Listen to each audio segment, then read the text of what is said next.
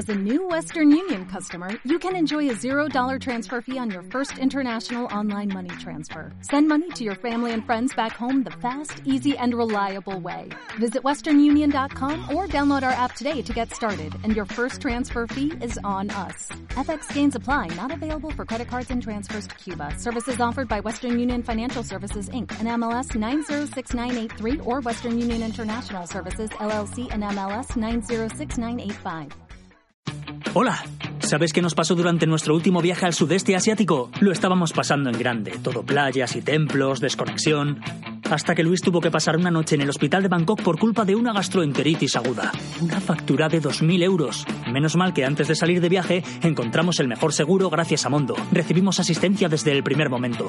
No tuvimos que adelantar ni un euro y hasta nos ofrecieron un servicio de consulta médica por WhatsApp. Uf, te recomiendo que hagas lo mismo. Echa un vistazo a la web de seguros de viaje Mondo. Te asesorarán en todo momento. A pesar de la aventura, estuvimos muy tranquilos y desde entonces siempre viajo seguro con Mondo.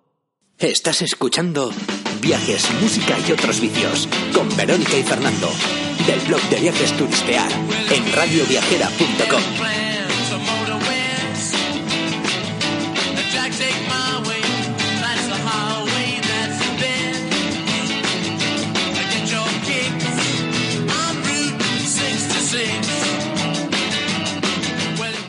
Bienvenidos a un nuevo programa de viajes, música y otros vicios en Radio Viajera.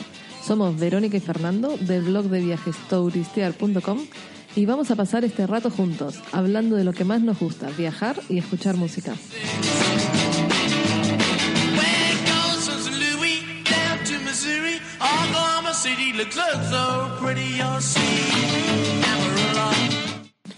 Y hoy estamos con David, vecino de Viajeros al Blog, y vamos a hablar de nuevo de Japón. Pero esta vez no vamos a plantear Japón como un recorrido o qué ver o hacer, porque eso ya lo hicimos hace un par de programas, sino que más bien eh, nos dimos cuenta de que era necesario pues hablar un poco más acerca de, de, de, viajar a Japón, de qué supone viajar a Japón, de poder hacer un presupuesto en condiciones, de, bueno pues de cómo es la cultura japonesa, eh, un poco sus costumbres y bueno pues todo aquello que nos choca cuando cuando cuando vamos a Japón por por primera vez. Así que antes de arrancar para hablar de Japón con David Vecino de Viajeros al Blog. Vamos a escuchar un tema, una canción. Y esta vez os hemos preparado una canción de un grupo japonés, dos chicas, se llama Puffy. Y eh, bueno, pues el título de la canción va muy en sintonía, ¿no? Tokyo I'm on my way, es decir, Tokio estoy de camino. Y la verdad que es un ska súper chulo, pareciera que estuviésemos escuchando escape, pero no, es un grupito japonés. Os dejamos con él y volvemos en tres minutos. Hasta ahora.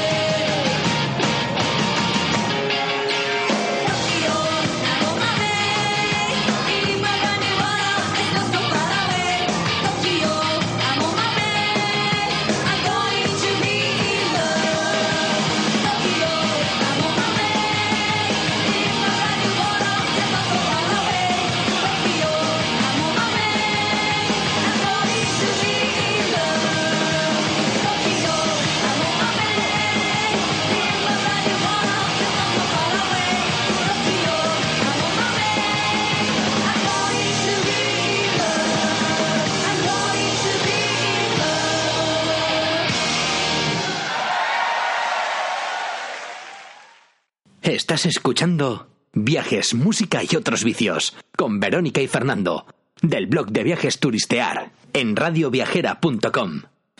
Bueno, y después de escuchar esta canción graciosa de Puffy, eh, bueno, pues arrancamos. Arrancamos con David Vecino de Viajeros al Blog. Recordaros que podéis leer a David en viajerosalblog.com y podéis seguirle en Twitter, Facebook, Instagram y YouTube, en todos los casos viajeros al blog.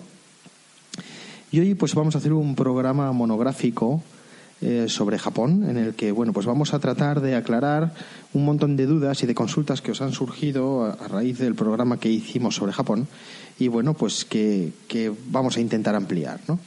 Entonces bueno bienvenido David. Hola a todos chicos, gracias eh, por invitarme. De nuevo, un placer estar aquí con todos vosotros y un saludo a todos vuestros oyentes. Em, muchas gracias por estar aquí. Y bueno, vamos a arrancar con probablemente la pregunta que más nos hacen es eh, ¿cuánto cuesta viajar a Japón?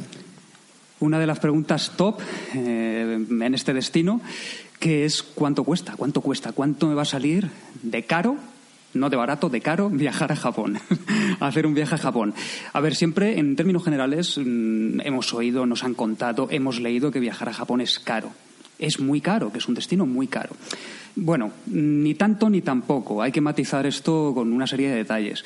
A ver, eh, hay que contar que no, estamos aquí al ladito, no nos quedamos en Europa, no nos vamos a, a mil kilómetros, nos vamos a un, a un, paseo importante, a la otra punta del hemisferio, como bien dice.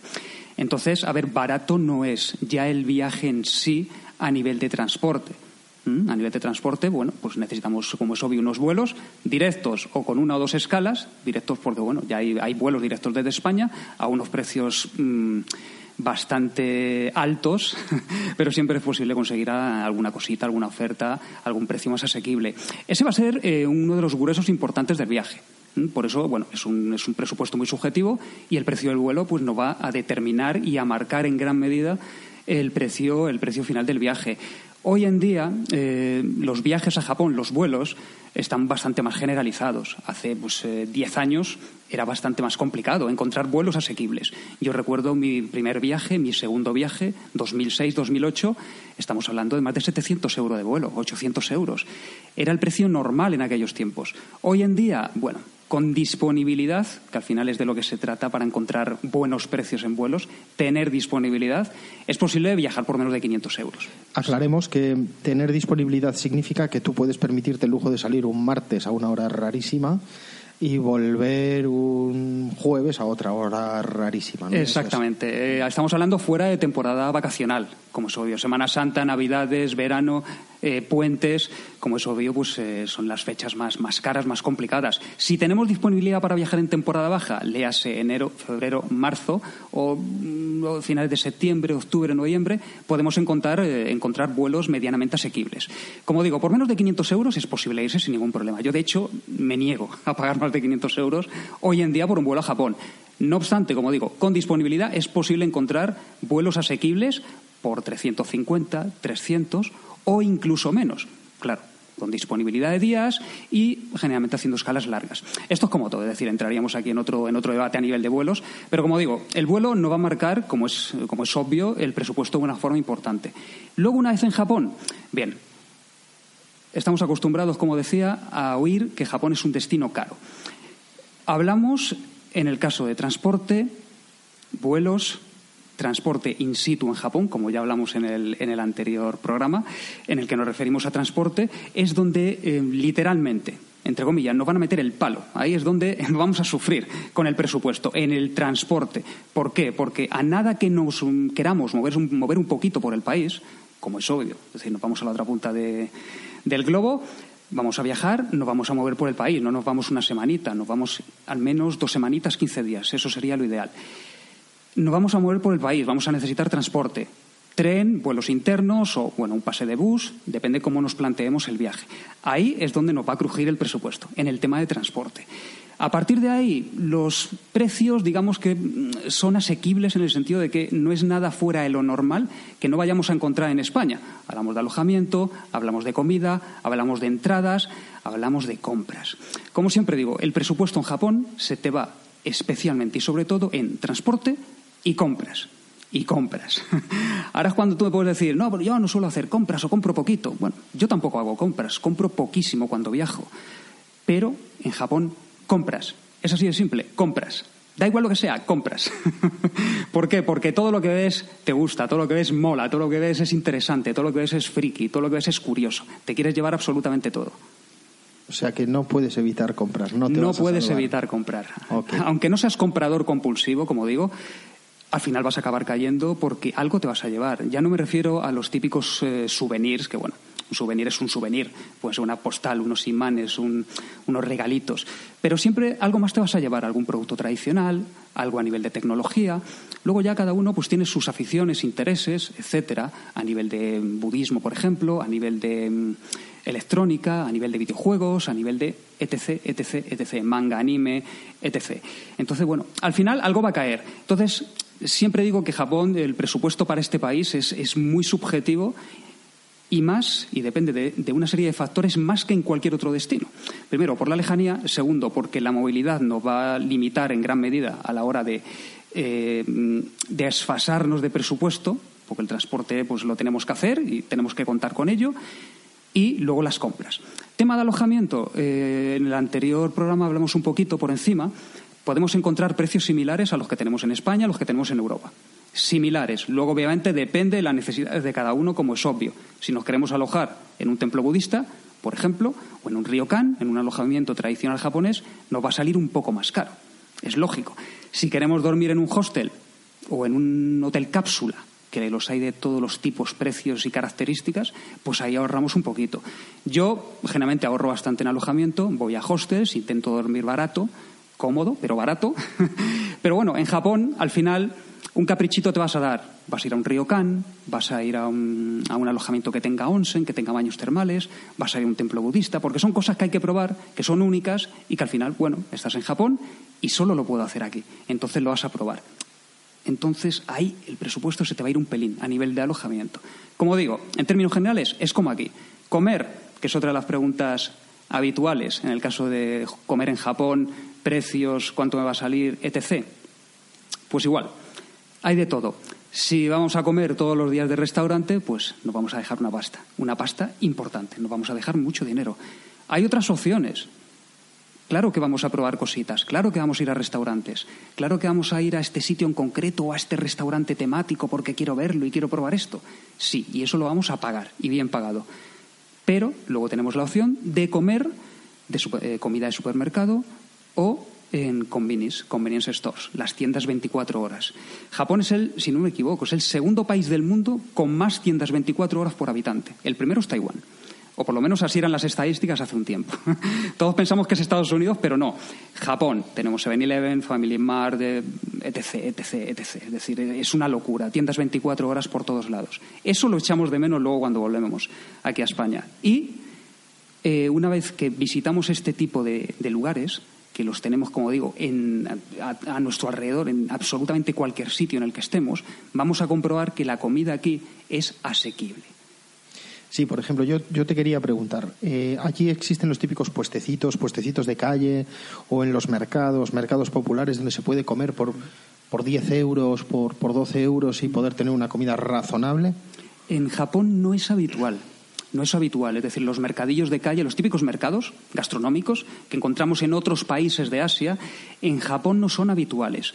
En términos generales, Luego, eh, cuando hay fiestas, los típicos matsuris, es decir, las fiestas patronales, por decirlo de alguna forma, bajo nuestro concepto, ahí sí, ahí sí tenemos mercadillos, tenemos puestos, etcétera. Y luego, según qué ciudades y localizaciones, sí es posible encontrar puestos, eh, food trucks, y bueno, pues algo más típico a nivel de comida callejera, pero no es lo habitual. Es decir, no contemos con ello porque no es habitual, al menos en las grandes ciudades de Japón.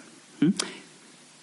Sí, sí, entendido. Entonces, por, por, hacernos una idea un poco ahora que estamos hablando de presupuesto, decimos, bueno, no debemos pagar más de 500 euros por un avión, podemos pagar entre 60 y 80 euros por noche, por ejemplo, en un hotel, es decir, precios como en Europa podemos gastarnos unos 15 euros al día en comer si comemos en este tipo de tiendas 24 horas o, algún sitio de comida rápida. Tampoco podemos pensar en que nos vamos a gastar 15 euros a comer en un buen restaurante en Japón porque eso no va a pasar. ¿eh? los restaurantes en Japón son muy caros, ¿eh? los buenos restaurantes, que bueno, en los buenos restaurantes son caros en todos lados en realidad, ¿no? Pero bueno, la restauración en general es cara, ¿no? La restauración en general es cara y buena. Y buena. y buena. Las opciones son infinitas, infinitas. Estamos en una ciudad, por ejemplo, como Tokio, Kioto, Osaka, grandes capitales, y a nuestro alrededor estamos completamente rodeados de restaurantes y tiendas 24 horas. La opción, o sea, perdón, las opciones son infinitas, son ingentes. Bueno, entonces, em, la pregunta del millón. ¿Qué cantidad de dinero, si yo tuviera guardadita en la hucha, podría decir, puedo viajar a Japón, a lo mejor tengo que ahorrar un poquito aquí, tengo que mirar un poquito de esto allá, no voy a poder comer en restaurante todos los días, me voy a alojar en un sitio bien, limpio, adecuado, pero que no tiene por qué ser especialmente lujoso, eh, y puedo pagarme mi avión y mi transporte y mi demás más o menos para un viaje de dos semanas. Para un viaje tipo, tipo de dos semanas, 15 días contando que nos vamos a mover por el país. Vamos a necesitar un Japan Rail Pass, vuelos internos, pase de autobús, etcétera. Y en las condiciones que me comenta, es decir, algo medio, medio, mínimo nos vamos a 1.500 por cabeza. Mínimo. Entre 1.500 euros, 2.000.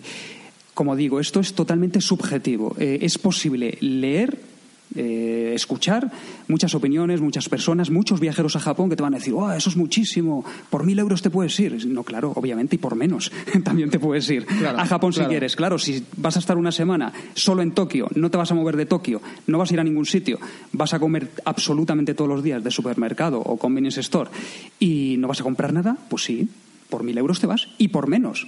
Si tampoco quieres entrar en ningún sitio, no quieres visitar ningún templo, ninguna atracción turística. Bueno, entonces, pues ¿para qué vas? Claro. Claro, es decir, ¿para qué vas? para estar en, Tokio, sí, muy bien, si Tokio es espectacular, pero si lo único que voy a hacer es caminar por la calle, que ya está bien, porque vas flipando continuamente con lo que ves, pero estamos hablando de, vamos a ver, me voy a Japón, no me voy aquí al lado. Entonces, un presupuesto normal, mínimo, correcto para un viaje tipo, estamos hablando de 1.500 euros. Mm, nos podemos ir a 2.000 según las necesidades, según compras, etcétera. Como digo, ¿es posible viajar a Japón low cost? Sí es posible viajar a Japón low cost, pero Japón no es un destino low cost. Entonces hay que contar con ello. Como digo, aproximadamente unos 1.500 euros. Yo he estado cuatro veces en Japón, he montado decenas y decenas de viajes a Japón, gracias a, mi consultoría de viajes. Como sabéis, soy agente de viajes, soy profesional del turismo. Aprovecho para decir que si tenéis alguna duda de viajar a Japón o queréis que alguien os organice un viaje a Japón, pues podéis escribir a David. Os metéis en su blog, que es viajerosalblog.com y ahí, en la pestaña de contacto, le escribís, oye David, quiero que me organices un viaje a Japón. ¿eh? Aprovechamos para decirlo ya que estamos aquí en antena. ¿eh? Exactamente, muchas gracias. muchas gracias por ello. Y como digo, he montado todo tipo de viajes, algunos más caros, algunos más baratos, según las necesidades. Yo, hablando por mí, como digo, mínimo 1.500 euros, 1.500, 2.000. Es un viaje normal tipo, eh, sobre todo si es el primero, que es donde más vamos a movernos, vamos a aprovechar, vamos a ver. A partir de ahí, pues, si volvemos a Japón, nuestro presupuesto seguramente bajará, porque optimizaremos más. Pero como digo, cada uno con sus necesidades, cada uno con su presupuesto y cada uno con lo que se quiere, quiere y puede gastarse. Entre 1.500, 2.000 euros para un viaje tipo a Japón. Eso es lo que vais a gastar. Muy bien, fantástico. Pues oye, nos ha quedado clarísimo. Y tomad buena nota, chicos. Si tenéis cualquier duda, pues ya sabéis, escribís a David y él os contestará encantado. Oye, David, em, otra cosa que en medio nos dejamos colgando y que sin lugar a, dudas probablemente es el tema 2 cuando uno piensa en ir a Japón. El tema uno claramente es cuánto te va a costar o cuál es el presupuesto y luego está el tema dos, ¿no? La gastronomía.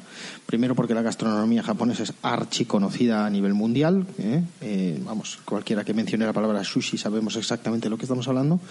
Pero creo que no solo eh, hay sushi en Japón, hay otras muchas cosas. Bueno, cuéntanos un poco cómo, cómo es esto, cómo funciona el tema de la gastronomía, cómo funciona el comer, cómo comer allí. bueno, Em, ¿Cómo son las cosas allí en relación con esto? Bien, eh, yo parto de la base, como bien sabéis, que soy amante gastronómico. me encanta comer, me encanta probar, me encanta la gastronomía. Eh, en cada país, cada lugar, cada cultura que visito, pues intento probarlo, lo más típico, lo más típico, lo más habitual, o cosas un poquito más raras, más extrañas y menos habituales, para luego, bueno, poder decir que lo he probado, ¿no? Te gustará o no te gustará, pero todo, todo hay que probarlo y así ya podemos opinar al respecto. La gastronomía japonesa eh, es deliciosa O sea, es una maravilla. Sí, cierto, nosotros estamos aquí en España, tenemos nuestra dieta española, gastronomía española y mediterránea, la cual es patrimonio material de la humanidad, no lo olvidemos, la gastronomía mediterránea. La japonesa no se queda atrás en este sentido. Tampoco podemos olvidar que, por ejemplo, Tokio es la ciudad, la capital del mundo que reúne más eh, estrellas michelines, más restaurantes estrellas michelines. Independientemente de que podamos estar más o menos de acuerdo con, las estrellas Michelin y sus eh, baremos, criterios, sus criterios variados, pero eh, es la capital del mundo que más estrellas Michelin aglutina. Entonces, bueno, eso ya nos da una idea de la calidad gastronómica del país o en este caso de la, de la capital. Hay de todo, hay de todo, como digo. Aquí tenemos el concepto, hablando en términos generales, de que la gastronomía japonesa es solo sushi y pescado crudo. No, es que no es eso. el sushi son más cosas, eso para empezar, ya que el sushi como tal es a lo que se refiere es la base de arroz. Puede llevar pescado, puede llevar carne, puede llevar tortilla, puede llevar un montón de cosas. Es solo la base de arroz. ¿Qué ocurre? Que aquí estamos solo acostumbrados en general al sushi de pescado o el sashimi como tal, que es sin, eh, sin arroz, perdón. sí. Eh, por suerte, nosotros aquí en este país tenemos una variedad brutal de restaurantes japoneses de muchísima calidad, inclusive con estrella Michelin. Entonces, bueno, eh, tenemos la posibilidad de probar un trocito de Japón aquí en España, o aquí en Madrid también, con, siendo muy similar, muy parecido tanto a nivel de textura, a nivel de sabores, a nivel de preparación, con lo que podemos probar en Japón. Como digo, en Japón es una locura el tema gastronómico. Es una locura enciendes la televisión y hay 300 programas que se dedican al ámbito gastronómico, a la comida y a ir por restaurantes probando cosas y poniendo caras. Ellos prueban cosas, ponen caras y oishi, oishi, qué rico está, qué rico está. y es que es verdad, está todo buenísimo. No vais a tener problema para comer, que ese es otro, otro de los grandes miedos que tiene el turista, el viajero primerizo, que no ha probado la gastronomía japonesa o conoce muy poquito. Llega a Japón y dice, ¿y ahora qué voy a comer? Es que no sé si me va a gustar, es que no me va a gustar nada, es que todo es muy raro.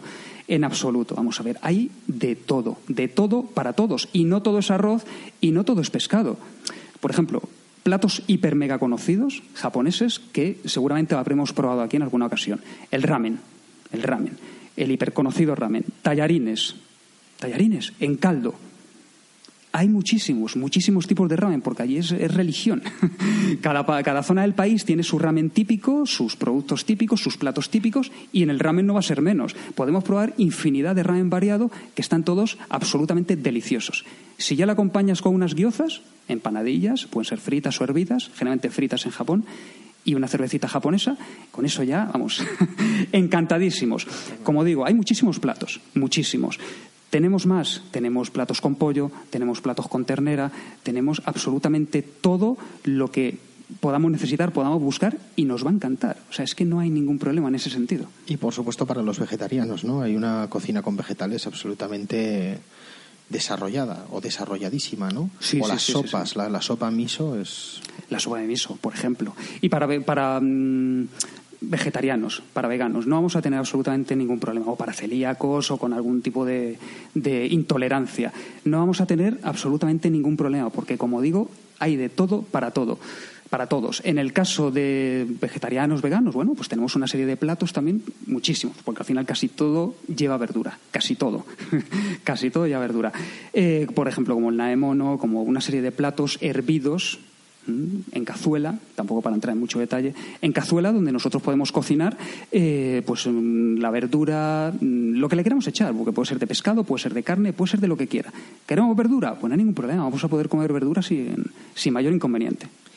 Y mm, en nuestra imagen, en nuestra imagen colectiva de, de, lo, que, de lo que pensamos o tenemos idea de Japón o de la gastronomía japonesa, eh, siempre pensamos pues que hay platos raros, extraños, ¿no? Eh, en Japón es donde comes ese pescado raro que no se come en ningún otro lado, eh, el famoso pez globo eh, que solo se come en Japón y que bueno pues que tienes riesgo de muerte si no está correctamente bien preparado. Háblanos un poco de estas rarezas, ¿no? porque supongo que habrá algunas que son muy conocidas, otras no tanto. Sí. Sí, hay, hay platos eh, curiosos, extraños, que bueno, ya entramos en un ámbito que no le puede gustar a todo el mundo, pero que hay que probar. ¿Vas a Japón? Pues tienes que probarlo. Pues sí, claro, ¿por qué no? En el caso del fuyu, que estábamos hablando, que te referías, bueno, más o menos todo nos suena o lo hemos escuchado en alguna ocasión, es el pez globo. El pez globo. Hay un montón de variedades, hay un montón de razas, iba a decir, un montón de distintos, con distinta etimología, inclusive se puede encontrar en el Mediterráneo, lo que pasa que aquí, pues obviamente por, las leyes existentes no, no, se puede cocinar. El fuyo es globo, es venenoso. ¿Vale? Es venenoso debido a unas glándulas, un veneno que llevan unas glándulas en concreto, como digo, sin entrar en detalles, y necesita ser cocinado de una forma muy especial con cocineros específicos que han estudiado durante varios años para poder cocinar correctamente este plato y cortar esa carne sin que eh, el veneno se escurra, se esparza. Una sola gotita nos puede matar. Es tetratoxina, es decir, es un veneno que ataca el sistema nervioso. Podemos morir en un minuto. Es decir, vamos a estar completamente paralizados debido a que ataca el sistema nervioso y luego, pues es lo que hay. es lo que hay. Hay que tener mucho cuidadito con, con el fuyu, pero bueno, en Japón es habitual, aunque todos los años hay algún accidente, hay que tener cuidadito con esto. No comáis fuyo en cualquier sitio que os encontréis. Informaros antes. Yo lo he probado y aquí estoy. O sea que, bueno, no fue mal la cosa. Yo lo probé, lo probé en Osaka, pero es muy habitual en, otras zonas de, Japón. Id a un buen sitio, buscáis un buen sitio por internet, yo os puedo recomendar alguno, y lo probáis. Tampoco es que sea nada especial con un sabor especial, pero bueno, si lo probáis en frito, lo probáis con salsa, lo probáis hecho de otra forma, más que crudo como tal en sashimi, pues seguramente os guste. Seguramente os guste. Y bueno, pues podéis decir que habéis probado fuyo. Oye, y antes comentábamos de récord. Eh, esta formación que tiene un cocinero para poder preparar el fuyu, que lleva algún, varios años, y luego el examen final, eh, bueno, cuéntanos un poco cómo es. Sí, esto es lo habitual, por lo menos lo que se hacía antes. Ahora creo que se sigue haciendo exactamente lo mismo, según yo tengo entendido y según me han contado, lo que yo he visto en Japón. Si vamos a ver, es un cocinero especial que necesita una titulación especial, al final es como una carrera universitaria, va a tener que estudiar, va a tener que practicar durante un tiempo, un periodo X, que son años, y, como digo, la prueba final, básicamente, más allá de otros test y otras pruebas, digamos, escritas, tiene una prueba práctica muy importante que es eh, cocinar ese fuyu y comérselo. Comérselo él. El, claro, el cocinero, el que va a ser habilitado con esa titulación específica y obligatoria para poder trabajar con Fuyu en cualquier restaurante, en cualquier local de Japón.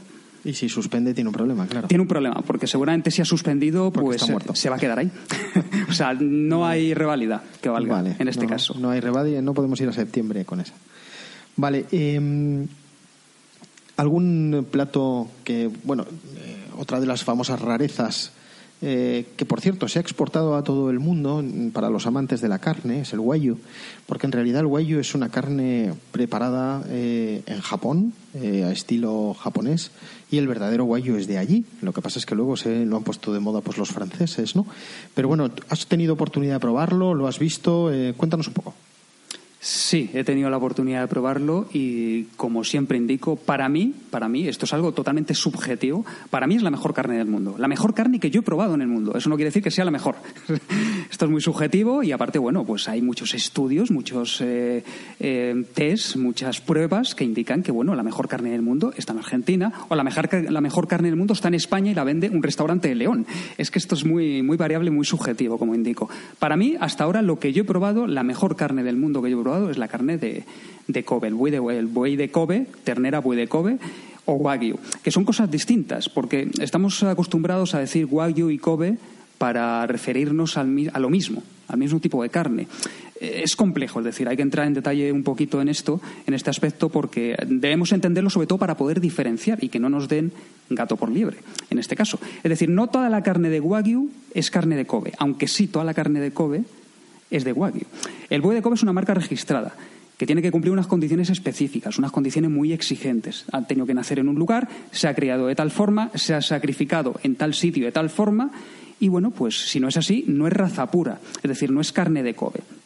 Puede ser de buey, puede ser de vaca. La carne de Kobe sí se exporta, y generalmente es la que podemos comer aquí que viene de fuera, aunque bueno, en España hay granjas ¿no? de, buey de Kobe. La carne de Kobe sí se exporta. La que no se exporta fuera de Japón es la de Wagyu como tal. Aunque en, algún, en algunos momentos en concreto sí se ha exportado a determinados lugares, pero no es lo habitual. Son cuatro razas principales que es el buey, que es wagyu, y es así, es la raza pura. Luego, a partir de ahí, pues bueno, tenemos de todo que, como digo, nos venden gato por liebre generalmente. Cuando vamos a un sitio y vamos a comer una hamburguesa de wagyu y nos vale 8 euros, pues ya te puedo decir que no. Que no es wagyu. Exactamente, que no es wagyu. Y mm, para que a mí me quede claro entonces, el Kobe es una raza, mientras que el Wagyu es una forma de criar a la raza. Exactamente. Básicamente es como digo, no toda la carne de Wagyu es carne de Kobe, pero sí toda la carne de Kobe es Wagyu. La carne de Kobe sí se exporta, la carne de Wagyu no se exporta. La carne de Wagyu tiene una marca registrada eh, que tiene unos requisitos muy específicos. Como que se han alimentado con vino. Eh, sí, lo habitual que se han alimentado con cerveza, que les ponen música clásica, que les dan masajes. Al final entro- esto es un poquito, mm, bueno, no es así como tal. Es lo que hemos escuchado siempre, que para, esa, para que esa carne sea así de sabrosa, así de suave, así de esa textura que se deshace, Amarmolada, sí. espectacular, pues bueno, pues tiene unas condiciones específicas que le dan masajes todos los días, que se alimentan con cerveza, que escuchan música clásica, ni tanto ni tampoco, es una forma de venderlo de cara a Occidente, que bueno, pues lo escuchamos aquí, tú se dices a un japonés y te dice, bueno, no es así tal cual. Tiene unos cuidados especiales, sí es cierto que también comen cebada, se alimentan de cebada, y bueno, pues están en unas condiciones, digamos, como reyes, reyes que van a ser sacrificados, pero, pero sí, viven como reyes en ese sentido.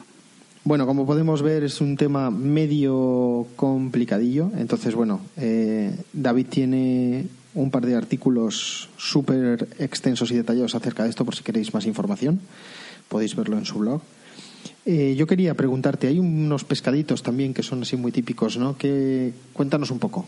Sí, ya sabéis que Japón, bueno, el pescado en Japón pues es, es parte intrínseca de la, de la gastronomía.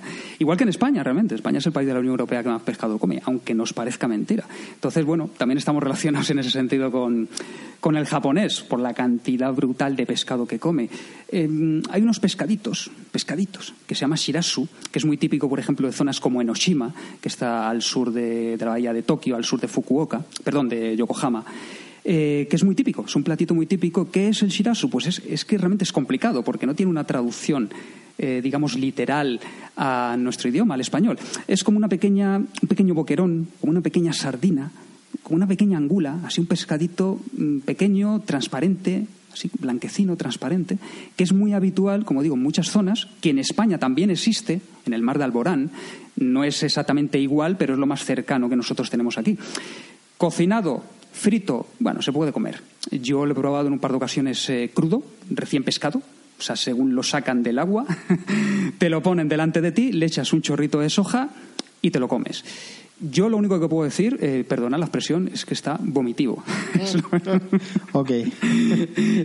¿Queréis probarlo? Yo os animo a probarlo. Es decir, a mí me decían los japoneses, pero ¿cómo no te va a gustar? Pero sí que está buenísimo. Digo, hombre, buenísimo, buenísimo. Digamos que lo he probado, ¿no? Esto es como todo. Todo es probar y a partir de ahí veremos si nos gusta o no. También, como digo, a nivel de pescado podemos probar mm, unas, unas barbaridades para nosotros que, que son, que son alucinantes, sobre todo en los mercados de pescado. Vamos a Tsukiji, en Tokio, que de hecho hace poquito ha cambiado ya de localización, el- que es el mercado de pescado más grande del mundo, donde yo he probado el mejor pescado y el mejor sushi de mi vida, como es habitual. Y como es lógico, ahí en el mercado de Tsukiji en, en Tokio. Y allí, bueno, pues también probé una serie de pescados. Mm, Hablo de pescados en términos generales porque nunca supe qué es. Eh, macerado, macerado en salsa de soja y en sus propias vísceras. Macerado. Con un olor y un sabor, pues. mm, interesante. Dejémoslo en interesante. Fuerte. Muy fuerte, muy fuerte. Esto es cuestión de probar, como digo. A partir de ahí sabremos si nos gusta o no. Pescado, todo el que queramos, independientemente del resto de, de gastronomía. Pero bueno, cosas, digamos, frikis o curiosas en Japón, podemos probar muchas, incluido el mochi, incluido el dango también, que es. mm, puede ser dulce, puede ser salado, es, es arroz glutinoso, que suena así como un poco uh, glutinoso. Aquí en España se puede encontrar, seguro que en alguna ocasión lo habéis probado, pero a mí el yango o el mochi no me gusta. No me gusta, no me gusta la textura, no me gusta el sabor y no me gusta que se me vaya quedando pegado en la boca. ¿Qué le voy a hacer? Por último, y esto no lo he probado, pero os animo a probarlo, no me acuerdo ahora mismo del nombre eh, original japonés. Pero que sepáis que podéis probar una delicia gastronómica en Japón, que es el semen de pescado. Eso ya os lo dejo para vosotros, valientes. Yo quizás algún día. Oye, y hablando como has hablado del mercado del pescado de Tokio, que es el, mercado de pescado más grande del mundo, eh, ¿Lo recomiendas como un destino turístico visitar ese mercado, además de como destino gastronómico? Nos has dicho que has probado el mejor sushi del mundo, sin lugar a dudas, ya solo por eso habría que ir.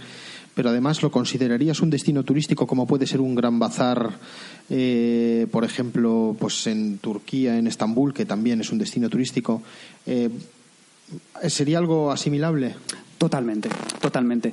Como digo, yo me arrepiento de no haber visitado el mercado que es el mercado de Tsukiji antes. Yo he estado cuatro veces en Japón y no fue hasta el tercer viaje cuando por fin fui al mercado de Tsukiji. Es decir, lo tenía como prioridad, pero al final por unas o por otras no, no, no llegó, no llegó y no, no fui.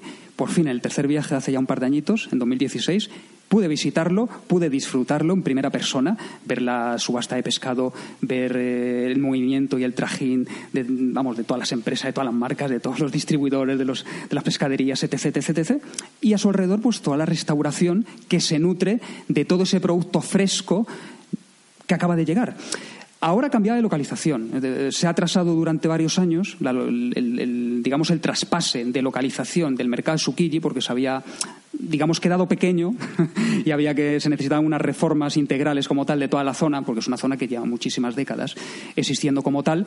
Se ha trasladado a otro lugar pero en principio, hasta donde yo sé, la esencia la sigue manteniendo. Para mí es un obligatorio, como digo, yo no lo hice en un primer viaje y os recomiendo que si tenéis la oportunidad vayáis. Vais a alucinar con el trasiego, con el movimiento, con la vida diaria de lo que es eh, un mercado de este tipo, que es el más grande y más importante del mundo, y luego probar auténticas delicias a buen precio. Y una pregunta. Eh, Japón es un país ballenero, por definición, por, de toda la vida, ¿no? Em, ¿Has tenido la oportunidad de probar ballena en Japón o no la cazan para comer, la cazan por otros motivos? Buena pregunta. Yo no la he probado.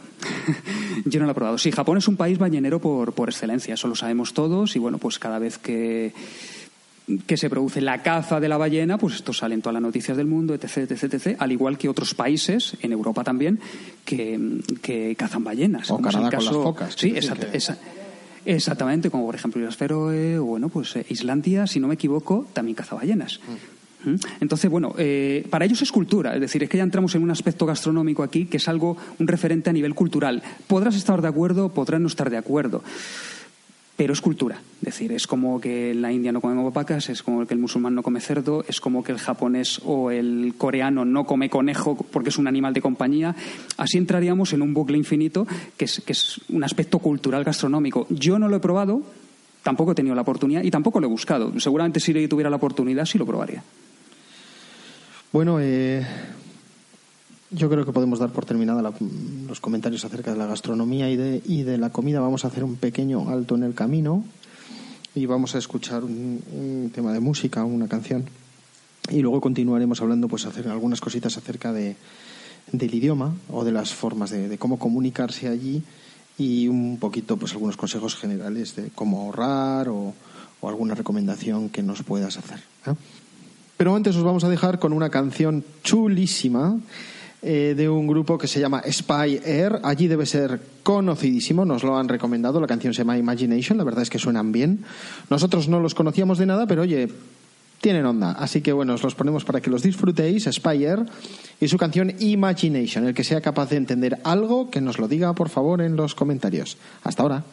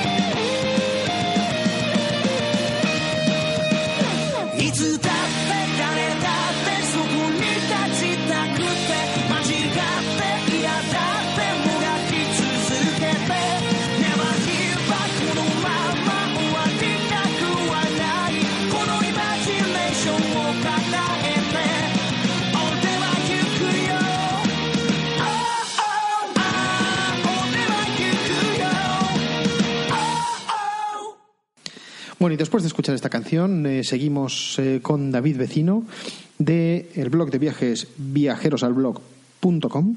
Recordaos que podéis seguirle en redes sociales, tanto en Facebook, Twitter, Instagram o YouTube, siempre en arroba viajerosalblog.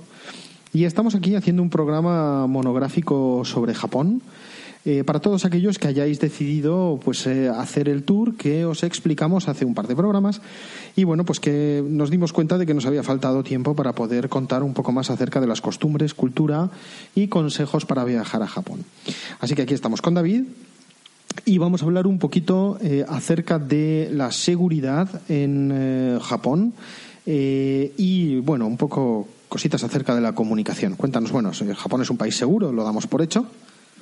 Totalmente, totalmente. Siempre hemos tenido el concepto de que Japón es uno de los países más seguros del mundo, porque es cierto. Y así lo demuestran los índices. Es decir, obviamente, según depende el índice o el estudio del que tiremos, pues vamos a encontrar Japón en un puesto o en otro, según los, eh, los datos que se acojan a ese, a ese estudio. Pero generalmente eh, Japón está entre los 5, 6, 7 países más seguros del mundo. Esto no hay absolutamente ninguna duda. Al igual que a nivel de capital, pues siempre Tokio está como una de las capitales, primera, segunda, tercera, más seguras del mundo. Generalmente Zurich suele estar ahí también a la, a la, a la zaga.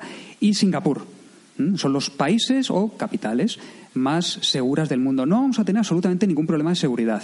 Esto no quiere decir que no ocurra nada. A ver, eh, hay que ser un poco consecuente. Precauciones básicas como en cualquier lugar. Precauciones básicas, precauciones mínimas.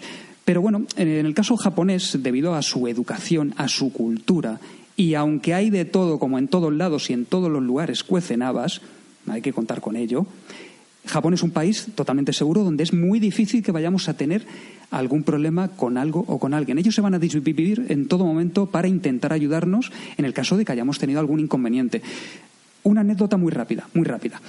Más allá de lo que todos podemos buscar por internet o nos hayan podido contar de algo que le ha ocurrido a alguien y lo ha recuperado o le han ayudado o eh, has tenido algún problema de comunicación y te han acercado al sitio, es algo muy habitual. Yo puedo contar una experiencia muy concreta que me ocurrió en mi segundo viaje, en el cual íbamos eh, en, en tren desde Kioto, desde Osaka, perdón, hasta el Monte Kurama, hasta el cercano Monte Kurama, que bueno, es un lugar espectacular a nivel, a nivel de naturaleza, uno de esos lugares mágicos sagrados para el shintoísmo, para el budismo japonés, lugar, hogar de los, eh, de los tengu, de los famosos duendes, tengu, con nariz alargada roja, duendes del, bosque, eh, sin entrar en mucho detalle ahí. Y en el tren, en el tren, en ese viaje, cuando llegamos a la estación del Monte Kurama, nos dejamos una cámara de fotos nos dejamos una cámara de fotos en el tren. Cuando salimos del mismo, a los cinco minutos nos dimos cuenta de que no la teníamos y deshicimos, deshicimos el camino andado y no estaba. O alguien la ha cogido o la hemos dejado en el tren. Efectivamente, nos habíamos dejado la, cámara en el tren. Fuimos a la estación, como digo, es una, una, estación muy pequeñita, simplemente con una caseta, con un hombre de unos 85 años que no hablaba absolutamente nada de inglés y menos de español, como es evidente. Nosotros no hablábamos japonés. Y como pudimos, nos hicimos entender con él mediante señas para que viera, entendiera de que nos habíamos dejado una cámara de fotos en ese tren. El hombre removió cielo y tierra, fue a la caseta con un teléfono rack de los antiguos, llamó a cabecera de la línea y nos dijo, esperad aquí. O eso entendimos nosotros. ¿Por qué? Porque el tren solo hay uno que hace ese, recorrido circular y tenía que dar toda la vuelta para volver. Pues sí, nos tocó esperar más de media horita. Sí, media horita o 40 minutos, no recuerdo ahora mismo muy bien. Fue llegar el tren, paró y salió el conductor con nuestra cámara de fotos. Alguien había encontrado esa cámara, un pasajero había encontrado la cámara en el, en el tren y la había entregado al, al conductor. Se pusieron en contacto con él y nos la trajo. Obviamente, reverencias mil al buen hombre. Le enseñamos la última foto que habíamos sacado en la cámara para que viera que éramos nosotros. Y bueno, pues es un ejemplo, como otros tantos, de lo seguro que es Japón en este sentido y de que es muy difícil que alguien se lleve algo ajeno que no le pertenece. Si la cámara te la dejas, por ejemplo, en, en un banco de la estación, dos días, probablemente esté ahí cuando vuelvas. O sea, casi seguro. Como digo, Japón es un país muy seguro, no vais a tener en principio absolutamente ningún problema. Precauciones mínimas, precauciones básicas, hay policía, hay pequeñas comisarías de proximidad en los principales barrios y bueno, pues eh, en principio ningún problema. Eso sí, el pasaporte siempre encima. Hay que llevarlo. Pasaporte siempre encima. Si te paran y no lo tienes, vas a tener un problema en el sentido pues que te va a costar un tiempo porque te van a tener que llevar al, al COBAN, a la comisaría cercana más próxima, y comprobar quién eres. A mí me han parado dos veces. Quizá por mis pintas, no lo sé. Pero me han parado y, bueno, ya el pasaporte lo he enseñado, lo han comprobado y ya está, sin problema. Sí, te, iba a preguntar. Em, ¿Hay alguna. Eh, hay, en algunos países hay costumbres o leyes que uno desconoce y que las incumple simplemente pues porque no sabe que, que es ilegal hacer algo que para nosotros a lo mejor es de lo más normal del mundo. Pues no sé, como por ejemplo en Singapur, escupir en la calle. ¿eh? Eh, te pueden multar por escupir en la calle. Em, ¿Hay alguna, eh, o conoces tú alguna norma de este tipo que bueno pues que conviene conocer simplemente pues para no meterse en un follón tonto porque lo hagas delante de un policía que vas caminando por ahí vas y lo haces y el hombre pues te va a tener que multar normas sociales, como en todos lados, muchas, y más en Japón, que es el país de las etiquetas y las normas sociales en este sentido. Si es cierto, en Singapur, que también lo conozco, que escupir en la calle, pues te van a multar, beber en la calle te van a multar, mm, comer chicle te van a multar. en el caso de Japón, no vamos al extremo. Hay que partir de la base de que el problema de la comunicación es importante para las etiquetas sociales, las normas sociales y saber si estamos haciendo algo bien o algo mal. Primero, como es lógico, debemos informarnos un poquito en según qué aspecto. Simplemente etiquetas y normas sociales. Comunicación, casi nadie habla inglés. Hay que tener cuidado con esto. Igual que aquí en España. Al final, según los datos de diversos estudios y del Cambridge Institute, España es el país con, con peor y menor nivel de inglés de toda la Unión Europea. En el caso de Japón estamos más o menos igual. No obstante, es medianamente fácil comunicarse. Ellos se van a desvivir por entenderte en todo momento. Y hoy en día, bueno, con Google Translator, con diccionarios electrónicos, etc., etc., etc., incluso con voz, es más fácil entenderse. A partir de ahí, bueno, debemos conocer unas mínimas normas y etiquetas sociales para no soliviantarle, ¿no? Por decirlo de alguna forma. Por ejemplo, fumar en la calle, no. Si eres fumador, no fumes en la calle. Para empezar, porque en muchos lugares está prohibido. Vas a ver carteles de que está prohibido. Hay espacios habilitados al aire libre en algunos casos al aire libre, en otros casos cerrados, donde poder fumar. Como vayas fumando por la calle, mm, te van a mirar mal. Y si algún policía, pues es probable que algo te diga. No se puede fumar por la calle, hay que tener cuidadito con esto. El hecho de la cercanía y tocarles, bueno, pues como bien sabemos, en el caso de Asia en general, hablando de asiáticos en términos generales, cuidado, ellos sienten rechazo en este sentido, más aún cuando eres extranjero, pero no porque les des miedo, sino simplemente porque no saben cómo actuar contigo, no saben cómo hablar contigo, no saben cómo responderte porque no habla inglés o no habla español y tú no hablas japonés. Entonces la comunicación es complicada y digamos pues que lo rechazan de primeras. No es porque sean bordes, que puede ser que también, hay casos y casos. Pero de primeras mm, lo van a rechazar, van a, rechazar, van a rechazar, van a rechazar. Perdón, quien habla inglés y quiere ese acercamiento se va a acercar a ti y te va a intentar ayudar. Más cositas, como digo, muy por encima. Eh, comer y beber en la calle ¿Vale? Cuando nosotros vamos a un convenio, a un convenience store, a una tienda 24 horas, por ejemplo, lo normal es que lo que hayamos comprado para comer y beber nos lo comamos y bebamos en el mismo sitio. No vayamos por la calle comiendo y bebiendo. No por nada, sino simplemente como por el hecho de fumar, porque podemos molestar a la gente que está a nuestro alrededor. Nos podemos chocar con ellos. Es que hay muchísima gente en muchos lugares, sobre todo en las grandes capitales y en las grandes estaciones. Nos podemos chocar con la gente, les podemos quemar, les podemos tirar algo encima. Entonces, no es que esté mal visto que vayas con una lata de algo caminando por la calle, pero bueno, eh, alguna mirada sí que te pueden echar. Pero ellos no lo hacen. Ellos no lo hacen. Allá donde fueras, haz lo que vieres. Beber alcohol, una pregunta muy habitual. ¿Beber alcohol en la calle? ¿Se puede? Sí, se puede beber alcohol en la calle. Pero hablemos a lo mismo, pues ten cuidadito. ten cuidadito, mm, no vayas bebiendo por la calle alcohol sin más con tu lata de cerveza, que lo puedes hacer, no pasa nada, pero te pueden echar alguna mirada. No hemos hablado del saque. Eh, y ahora que mencionas el tema del alcohol, pues yo quería preguntarte, em, ¿el saque es un vino o es una cerveza? Lo primero, ¿eh? porque he leído ambas cosas. ¿eh? Y lo segundo es, ¿hay alguna tradición ahora de tomarlo? ¿Tampoco se puede tomar en la calle? ¿O, cómo es esto del, saque? ¿Esto siempre se mide con la comida o te puedes ir a un bar y decirme póngame un saque, por favor? No, eso no, no pasa, ¿no? El ámbito del saque igual es muy amplio, muy amplio, amplísimo. Para nosotros el saque es el licor de arroz, para nosotros. Cuando nosotros pedimos saque, mm, nos orientamos a ello, al, al licor de arroz. Para ellos saque es alcohol, hablando en términos generales. Es como si yo vengo aquí a un bar, voy aquí a cualquier bar del centro y digo, ponme un alcohol ponme un botellín de alcohol. para, a ellos les suena así de raro, porque el saque para ellos es el, es el, concepto de alcohol. El saque pues tiene sus características muy concretas a nivel de, de nombre y para, referir, para referirnos al mismo. No obstante, nosotros como occidentales, como extranjeros, no van a entender. Cuando decimos saques, saben perfectamente que nos estamos refiriendo a, licor de arroz. Hay de todos los tipos que nos podamos imaginar. Eh, tiene muchísimos tratamientos, en el sentido de que variedades infinitas. Aquí estamos acostumbrados a según que saques, a según que saques, un poco más secos, un poco más duros, por decirlo de alguna forma de tragar, eh, que se suelen ver fríos, pero se puede tomar frío, se puede tomar tibio, se puede tomar caliente según el saque, inclusive hay saques dulces y espumosos. Para aquellos que no les gusta el saque, que lo han probado antes y no les gusta. Bueno, hay saques espumosos, dulces, que están buenísimos. Claro que tiene su peligro, como es obvio.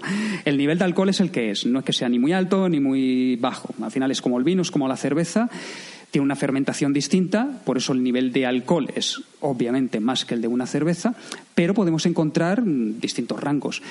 Hay de todo para todos los gustos. El sake es parte de la cultura japonesa, aunque, aunque el proceso de fermentación según se cuenta, según se dice a nivel histórico, proviene de, la, de China, de la antigua China, con sus campos de arroz.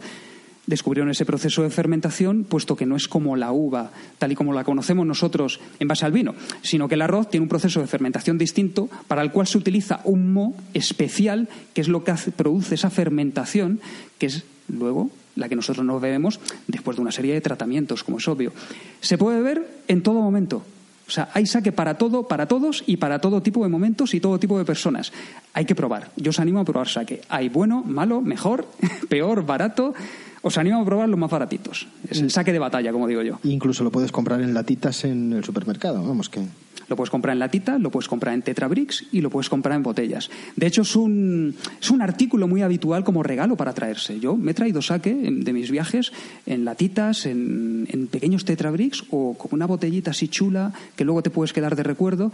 Y bueno, pues al final es un recuerdo, un detalle agradable y que además lo puedes aprovechar. Yo siempre soy de recuerdos, si pueden ser gastronómicos, porque los puedo aprovechar. Bueno, David, y cambiando completamente de tercio, pero es que, bueno, es un tema del que no quiero dejar de preguntarte, y es el retrete japonés.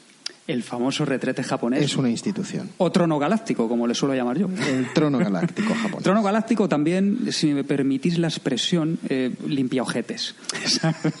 yo le suelo llamar trono galáctico limpia ojetes. Y es que sí, todos los hemos visto en alguna ocasión, todos hemos visto algún vídeo, hemos visto alguna imagen. Aquí en España también existen, hay fabricantes que, que, lo fabrican o lo importan y es posible integrarlo en nuestra casa, aunque generalmente necesitaremos una reforma de nuestro, de nuestro váter o uno nuevo. Pero en Japón es algo habitual, es decir, hay una marca que es Toto, que es el, el, el roca japonés, todos los urinarios allí son de, esta, de este fabricante. Y sí, la verdad es que son completamente eléctricos más parecidos a una nave espacial que a un simple retrete. Es, como digo, un auténtico trono en el que sentarse y disfrutar, sin más. Las tapas se levantan solas, incluso con sensores de proximidad el asiento calefactado para que en invierno no tengamos, no tengamos fresquito y así pues el culete lo tengamos más, más calentito. Qué maravilla.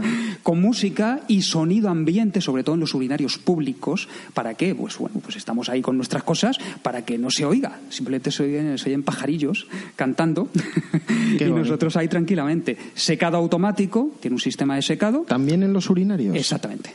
Sistema de secado automático, sistema de eliminación de olores, luego, bueno, todos los botoncitos, las luces, limpieza automática, son antibacterianos, comandos por voz inclusive. Y hay incluso unos, unos, yo no los, los he visto en centros comerciales, que se preocupan por tu salud, tal cual, se preocupan por tu salud, son inteligentes. Cuando tú te sientas, comprueban una serie de parámetros de tu bueno de pues, tu deposición. exactamente de tu deposición y de tu peso de tu altura etcétera. Y en base a eso pues te aunque parezca surrealista que mejores tu alimentación por ejemplo. te aconseja exactamente a nivel de alimentación a nivel gastronómico. Ah, la primera vez que utilizas uno de estos que lo ves y lo utilizas alucinas porque claro tiene tantos botoncitos que no sabes qué tocar. Hay que tener cuidado porque tiene como digo un chorrito hay para mujeres y para hombres, ¿vale? Un chorrito que, pues sí, en el caso de los hombres es literalmente limpia ojetes. Entonces, una vez que has terminado, Pero, ¿y pues cómo- tienes tu sabe- chorrito, tienes tu aire para luego secarte y perfecto. tengo dos dudas Te las intento solventar. primera duda cómo sabe que está apuntando al lugar correcto el chorrito esa es la primera pregunta es decir puede pasarte que apunte al lugar Sí, hay que ajustar un poco. Hay que ajustar. El chorrito Vale. es automático porque es una barrita que sale desde dentro y bueno, pues es mm, en base a la media. ¿no? Vale. En base a la media, si ves que tal, pues te mueves así un poco y... Vale. Y segunda pregunta es si te aconseja, ¿te aconseja en japonés o le puedes decir que te aconseje en otro idioma Te para aconsejan japonés. Solo. Pero seguro que ya, bueno, está traducido. ¿no? Eso- los japos son así. ya lo tendrán traducido a todos los idiomas. Yo lo he visto en japonés, pero seguro que está en inglés y en español próximamente. Nosotros, aunque nos aconsejara, no creo que le hiciéramos mucho caso Oye, al retrete que nos habla. ¿Y tienen papel higiénico o- tienen papel higiénico como tal en los Sí, sí, sí, hay papel higiénico. Como digo, eh, en este tipo de retretes, generalmente, porque hay de todos, hay algunos más guays, otros menos guays, ¿no? Que tienen el, el aire, el chorrito de aire, que te seca. Pero sí, lo normal es que haya papel higiénico y eso es un detalle, porque en todos, todos, hablando en general, los baños de Japón, todos los baños públicos, hay papel higiénico. No se lo llevan, no lo roban y están limpios. no lo tiran y cuando se acaba te lo reponen. Qué Exactamente, te lo reponen. No hay ningún problema. Aquí es imposible que tuviéramos ese tipo, ya no este tipo de, de VCs públicos, sino baños públicos en general, porque están completamente destrozados. Mm. destrozados y los aniquilan, los roban, los, los destrozan. En Japón hay baños públicos en todos lados y en todas las estaciones. Por lo tanto, en caso de necesidad no vas a tener problema. Y sí hay papel higiénico. Aún así, pues como es obvio, recomendable siempre ir con toallita, papel higiénico, etcétera. Pero sabes que allí lo normal es que haya. Bueno, pues eh, después de esta edificante eh, conversación, eh, terminamos nuestro programa de hoy con David Vecino de viajerosalblog.com. Súper interesante, se nos ha pasado la hora volando. Hemos hablado de Japón, de sus costumbres, hemos hablado de su comida, de su gastronomía, de cómo ahorrar, de cuánto nos puede costar un viaje. Eh, hay muchísima más información en el blog de David, viajerosalblog.com. Os, os recomendamos de verdad que os metáis y le deis un buen vistazo. También podéis seguir a David en eh, Twitter, Facebook, Instagram y YouTube, en todos los casos arroba viajerosalblog. Y David, pues agradecerte de nuevo que estés aquí con nosotros compartiendo tus conocimientos de Japón. Y bueno, pues muchas gracias por haber estado aquí. Muchas gracias a vosotros. Para mí es un placer haber estado aquí de nuevo, hablando de un destino tan apasionante como es Japón. Y espero que tanto vosotros como todos los oyentes, pues habréis eh, disfrutado de esta, de esta charla tan amena y de este destino, como digo, tan apasionante. Gracias. Enormemente, hemos disfrutado enormemente, sobre todo con el trono galáctico. Galáctico. Bueno, y nos despedimos. Somos Verónica y Fernando del blog de viajes touristear.com. Estás escuchando viajes, música y otros vicios. Puedes seguirnos en nuestro blog y además puedes seguirnos en redes sociales, tanto en Twitter, Facebook, Instagram y Pinterest en arroba touristear. Y como siempre, pues eh, nos despedimos con una canción relacionada con el destino del que hemos hablado hoy, en este caso es Japón. Os ponemos una canción de Koda Kumi, es una cantante show, soul, os va a sonar mucho, muy parecida a Cristina Aguilera, por lo menos eso me lo ha parecido a mí, pero en versión japonesa. Y bueno, pues con ella os dejamos, nos despedimos, hasta otro momento, gracias, chao, chao. Yeah, come on. Turn it, turn it, turn it up.